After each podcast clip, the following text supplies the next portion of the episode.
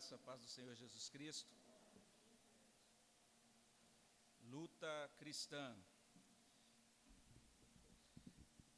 Último estudo de luta cristã. Não tem slides. Luta cristã, luta cristã. Né?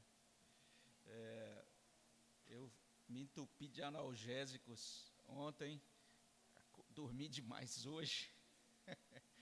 Mandar o um recado para o Guerra, Guerra, por favor, altere o horário aí. E aí a ideia é sempre acordar de mais cedo, né, para repassar os slides, sem chance. Né? Então, nós vamos ao nosso estudo hoje pela fé, né, não pelo que se vê, né, mas a fé vem pelo ouvir, não é isso? Então a gente vai confirmar isso hoje plenamente. Né? É, vamos orar antes da gente iniciar. Deixa só eu colocar aqui minha cola, aliás, o meu backup de áudio.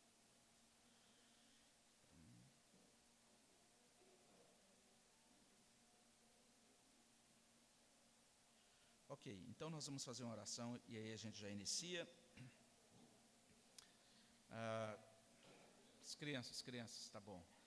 Aquele momento meticulosamente que eu tinha planejado aqui para chamar as crianças. Então as crianças são chamadas a vir à frente, vamos orar e liberá-las para um momento especial para elas.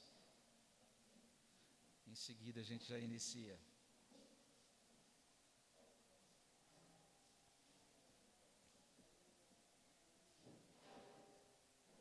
E aí, beleza? Tudo bom? Dormiu bem? E aí, tudo bem? Legal? E aí, Dieguinho, beleza? Vamos orar então? Senhor, obrigado pela tua graça, obrigado, Senhor Deus, pela tua presença.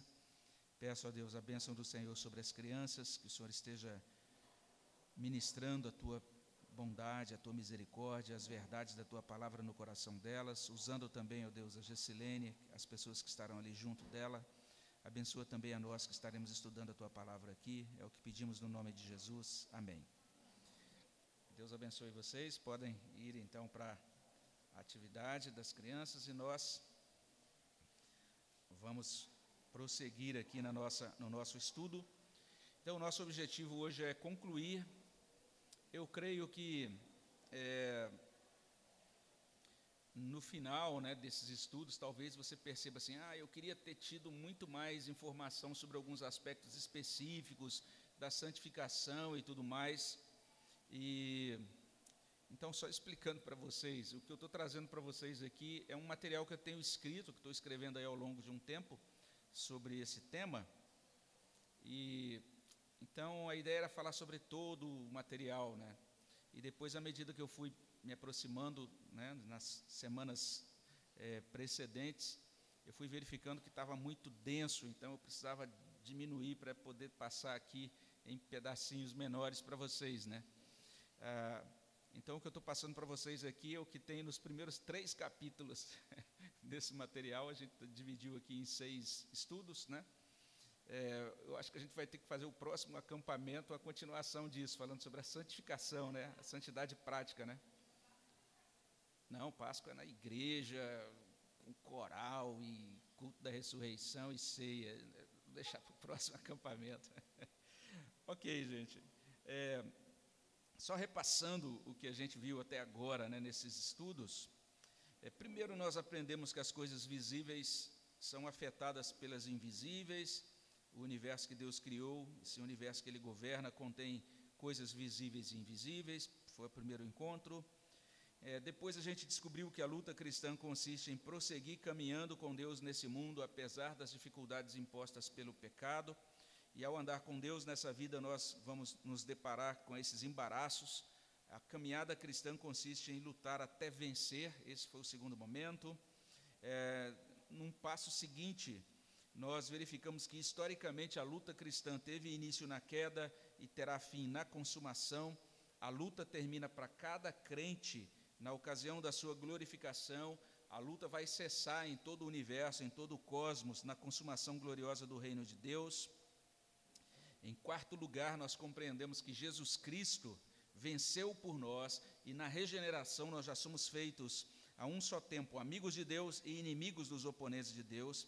Então, como discípulos de Cristo, nós somos concebidos, nós nascemos, nós somos desenvolvidos no contexto da luta cristã, ou seja, o nosso envolvimento na, na luta cristã não é voluntarista, né, no sentido de dizer, olha, você tem que entrar na luta cristã, você não pode ficar de fora da luta cristã. Não, se somos crentes, já estamos incluídos, nós temos uma relação, um envolvimento orgânico né, com a luta cristã.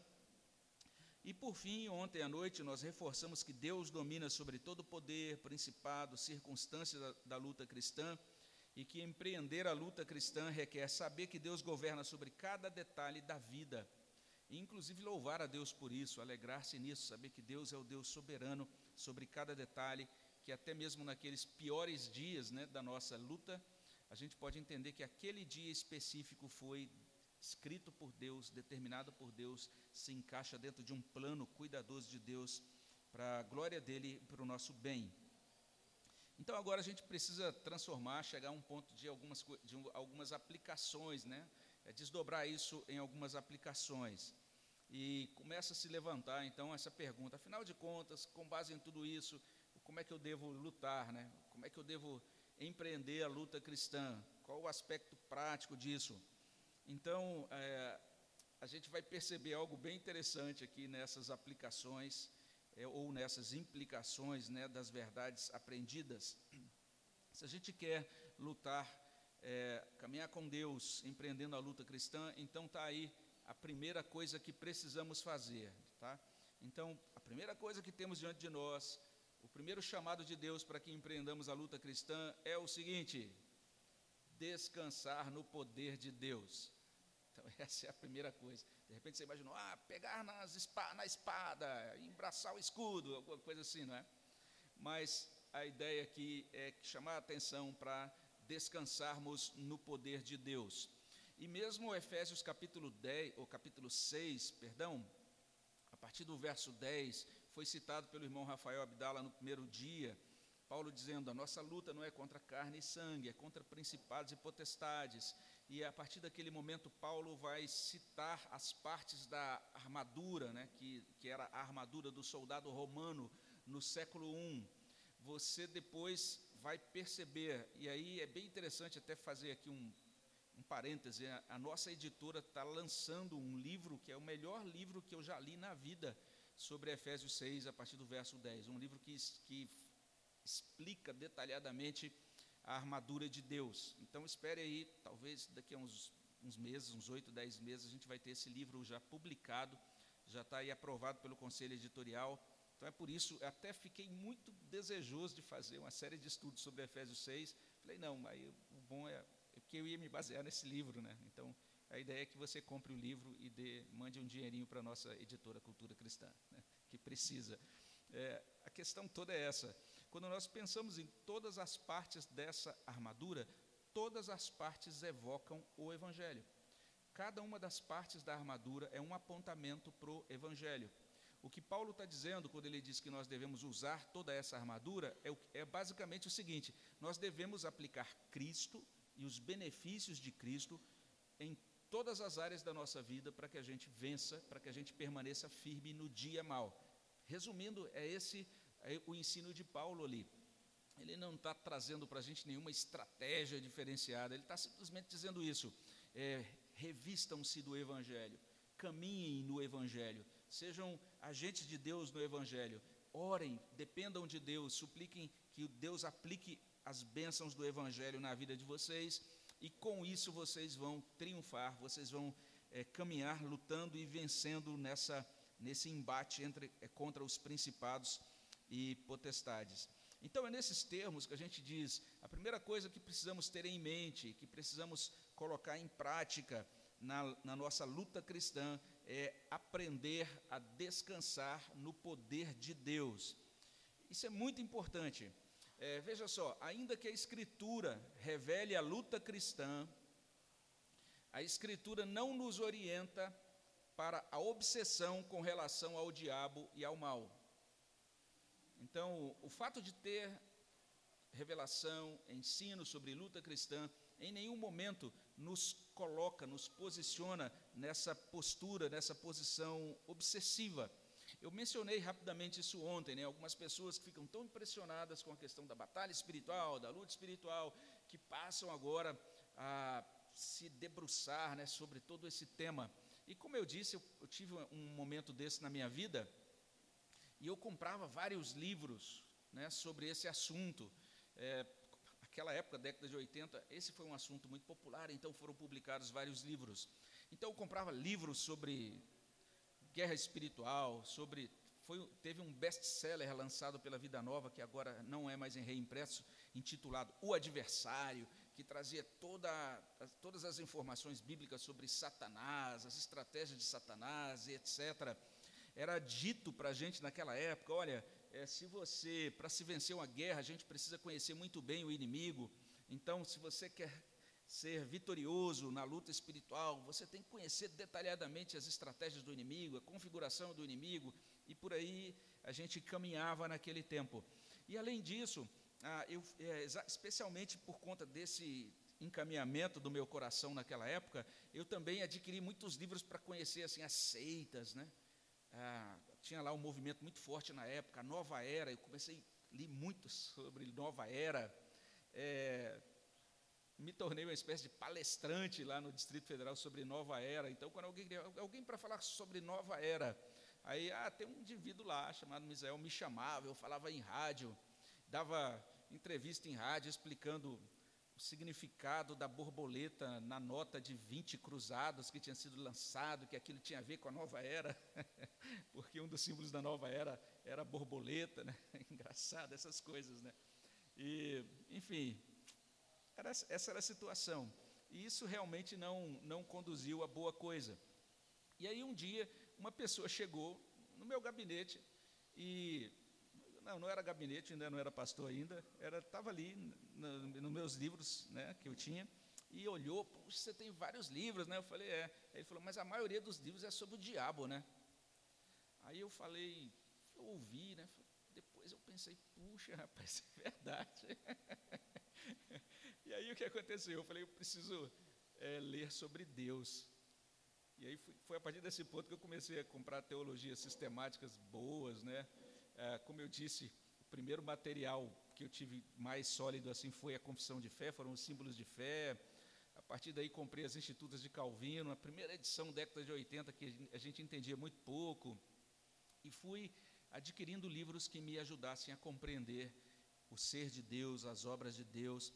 E hoje eu tenho todos aqueles livros que eu tinha naquela época, mas se você chegar na minha estante lá e quando você olha todos os livros que eu tenho, eles correspondem a uma coisinha assim. E eu nunca mais olhei para eles desde a década de 80, sinceramente. É, eu recomendo a você, se você me perguntar, pastor, tem um livro bom aí sobre seitas? Falei, olha, leia a Bíblia, que se você aprende quem é Deus, o que é o Evangelho de Deus, seja qual for a doutrina errada que chegar, você vai dizer, isso não é bíblico. Pronto, aí não precisa ficar entrando em como, quando surgiu aquela seita, qual foi o fundador, quais são as principais doutrinas. Não perca tempo com isso a gente tem muita coisa a aprender do nosso Deus e do Evangelho de Deus. Então não podemos ficar obcecados com o diabo, com o mal. A gente precisa compreender o seguinte: o discipulado cristão corresponde a uma resposta a um convite de Jesus. Que convite é esse? Preste atenção.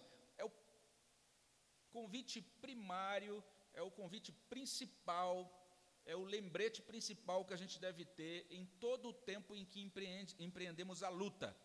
Mateus 11, 28 a 30. Vinde a mim, todos os que estáis cansados e sobrecarregados, e eu vos aliviarei. Tomai sobre vós o meu jugo, aprendei de mim, porque sou manso e humilde de coração, e achareis o quê?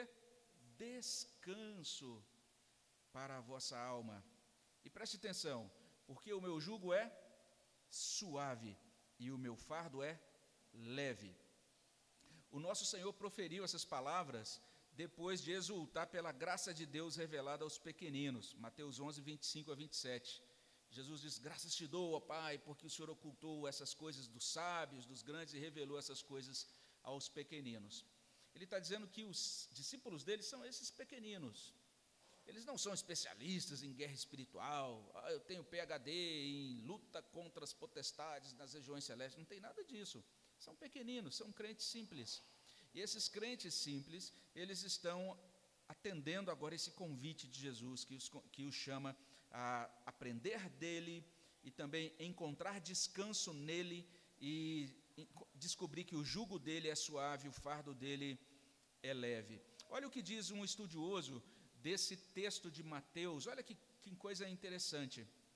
Ele diz o seguinte: que quando Cristo fala essas palavras aqui, Mateus 11, 28 a 30, a referência é a todos os que se acham oprimidos pelo pesado fardo de regras e regulamentos postos sobre seus ombros pelos escribas e fariseus, como se uma pessoa só pudesse ser salva quando em sua vida a obediência a todas essas tradições sobrepujasse os seus atos de desobediência.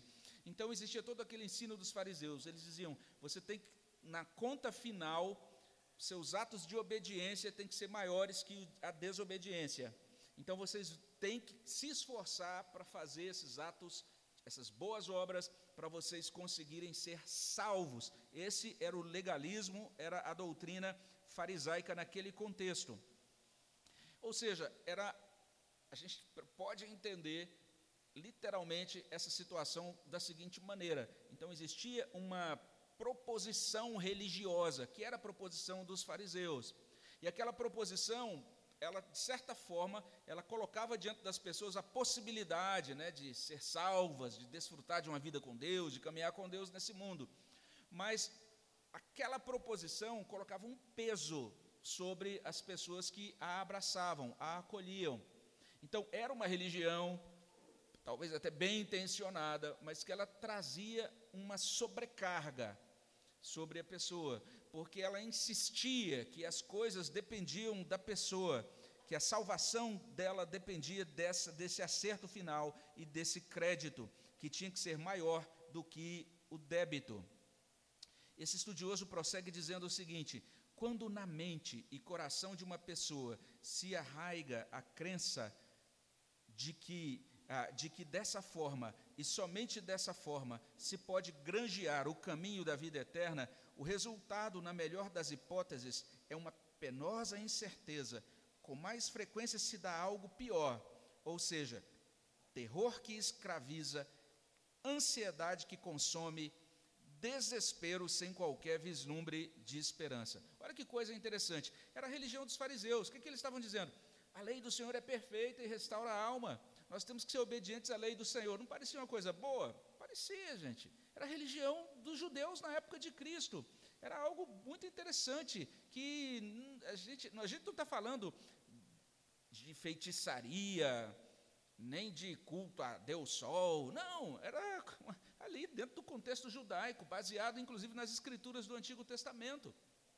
Mas aquela formulação, aquela articulação da, das doutrinas naquela religião, é, não conseguia compreender a graça de Deus, não conseguia aplicar a graça de Deus.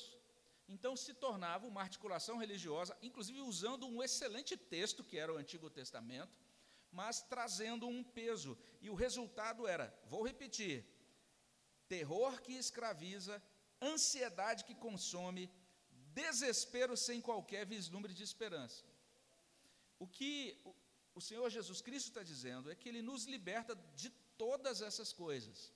Tem uma versão do Novo Testamento, chamada versão é, Novo Testamento siríaco, que traduz, inclusive, essa palavra de Jesus assim: Eu lhes darei descanso, porque eu sou tranquilo. Olha que legal essa versão.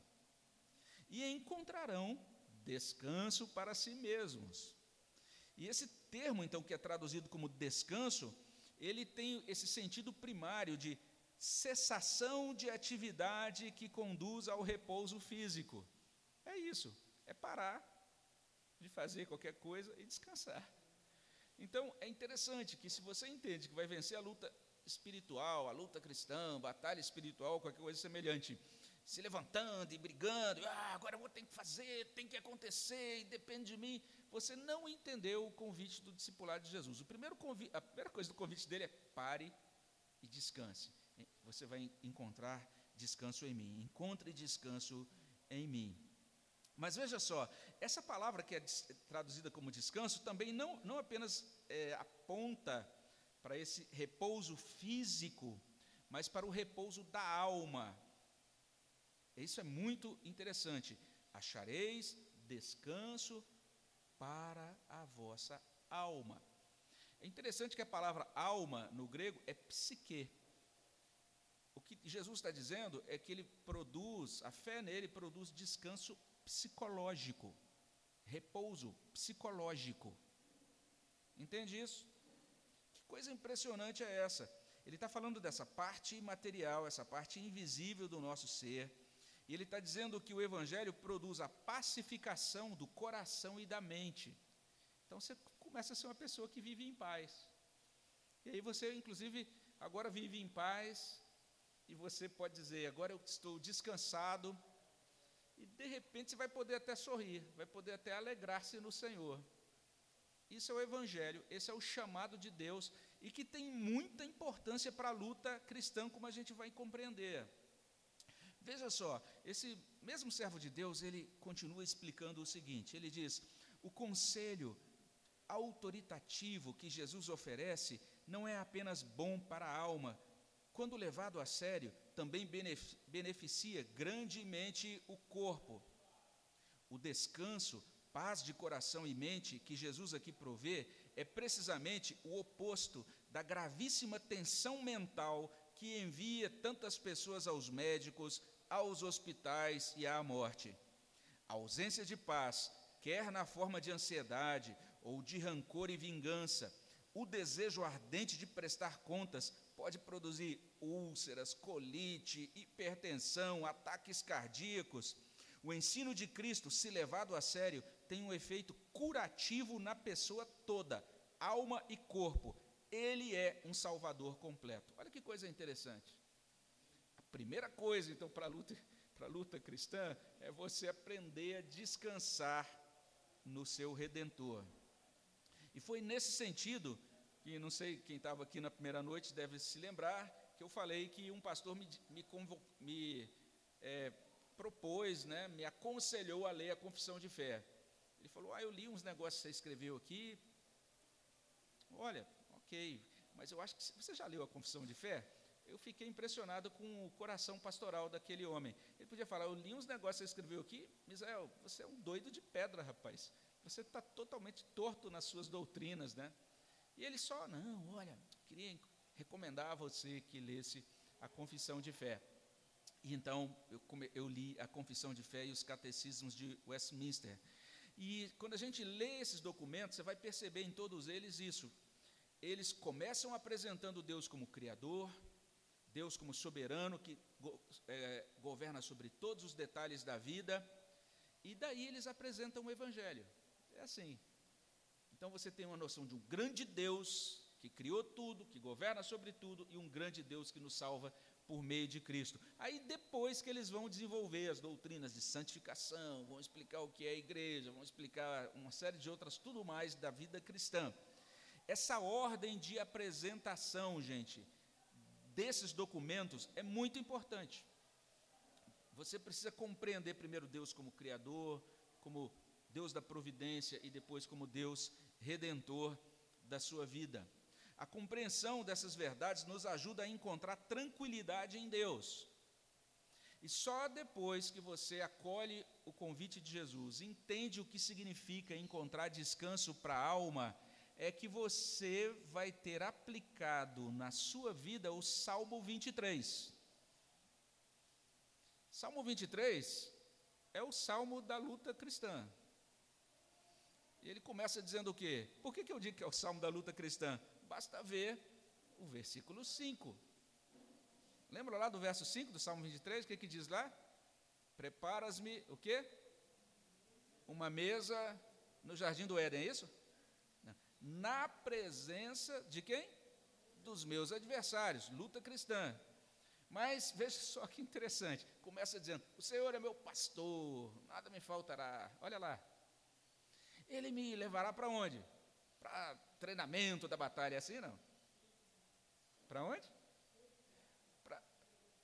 Para os pastos verdejantes, para as águas de descanso, refrigera a minha alma, não é assim que diz? Olha só que aquilo é o salmo da luta. Aí lá na frente, quando fala do adversário, também não fala, ele me capacita a lutar contra o meu adversário. Não, diante do meu adversário. Então, o quadro é o seguinte, ó. Aqui na tua frente está o teu adversário, morrendo de ódio de você. Aí aqui, em frente do adversário, você está sentado. Diante de uma mesa. E Deus preparou essa mesa para você. E teu adversário está cheio de raiva. Aí tem um cálice aqui do seu lado, lá você está ali naquele banquete tomando vinho, e Deus está enchendo o cálice, ele, o teu cálice está transbordando. Olha só que raiva desse adversário de você. E depois disso, depois de Deus fazer isso, olha o que, que diz, como é que termina? Bondade e misericórdia, o que diz? Bondade e misericórdia vão estar nos meus dias. Quantos? Quais dos dias? Todos e habitarei na casa do Senhor para todo sempre. Salmo 23, gente.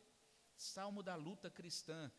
Só pode desfrutar do Salmo 23 quem aceita esse convite de Jesus, entende o convite de Jesus. Então entendamos isso.